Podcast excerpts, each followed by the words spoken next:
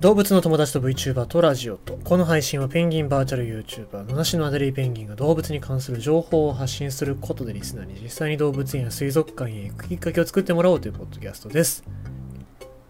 あの新しい職場で仕事が始まりまして、えー、だいぶ疲れましたね。なんか一番最初の研修みたいな感じですけども。だいぶ疲れましたね。あのー就業1日目でやめちゃうっていう子がね、見て、あの、最近いてけしからんなって思いましたけど、まあそういう子の気持ちもわかるなっていう気もしますね。え えまあ辞めるわけにはいかないんで、まあまあしばらく、あの、ね、えー、頑張りたいなとは思いますけども、うん、まあちょっと不安ではありますのでね、うん、まあ本当はね、あのずっとペンギンを見ていきたい、生きていたいなとは思いますけど、まあなかなかそうはいかないわけでございますので、え、えー、しっかりと社畜したいなと思いますね。えー、あの、疲れております。疲れているんですよ。ねえー、まだ分かりませんからね。1日目だから分かんないから。はい。ってことでございまして、えー、今日のニュース読んでいきたいと思います。世界一賢いオウム国内初の繁殖へ、那須動物王国に新設。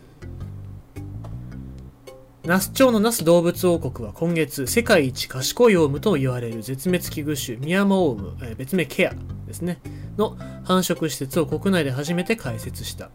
国内の動物園などに、えー、いるケア4羽のうち動物王国は3羽を飼育。新施設では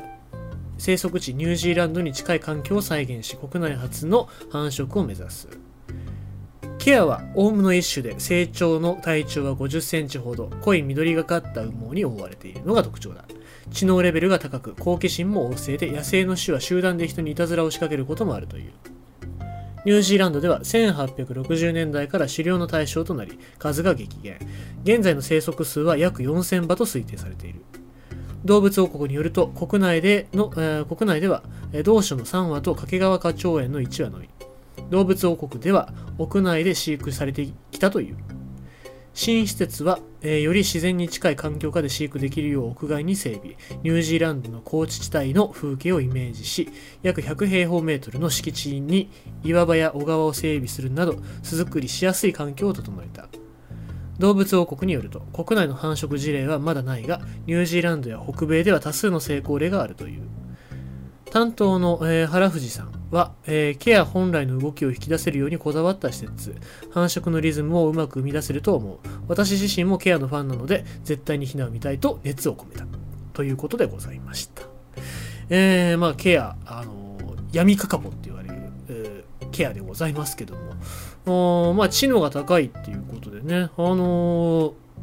人のスマホを奪ってそのまま飛び去っていったりとかっていうことも、あの、するらしいのでですね。まあ、あの、なんか、飼育下でそういうことをしないかどうかって、いたずらしないかどうかってちょっと心配だなとは思いますけども、僕が見に行った時は、なんかこう、木の枠で作った、あの、鳥小屋みたいなとこに入ってましたんで、まあ、これじゃあ、狭いだろうなと思ってたんでですね、なんかケアのためにこういう施設ができるっていうのは、さすが動物王国だなって感じしますね。まあなんか本当にこれから先繁殖なんかっていうことになったらもう本当に偉業だと思いますのでね、まあぜひぜひ、あの、余裕がある動物王国だからできるっていうところもあるのかなと思いますけども、まあなんか成功してほしいななんて思いますね。ということでございまして今日のニュースは世界一賢いオウム国内初の繁殖へ那須動物王国へ新施設ということでございました。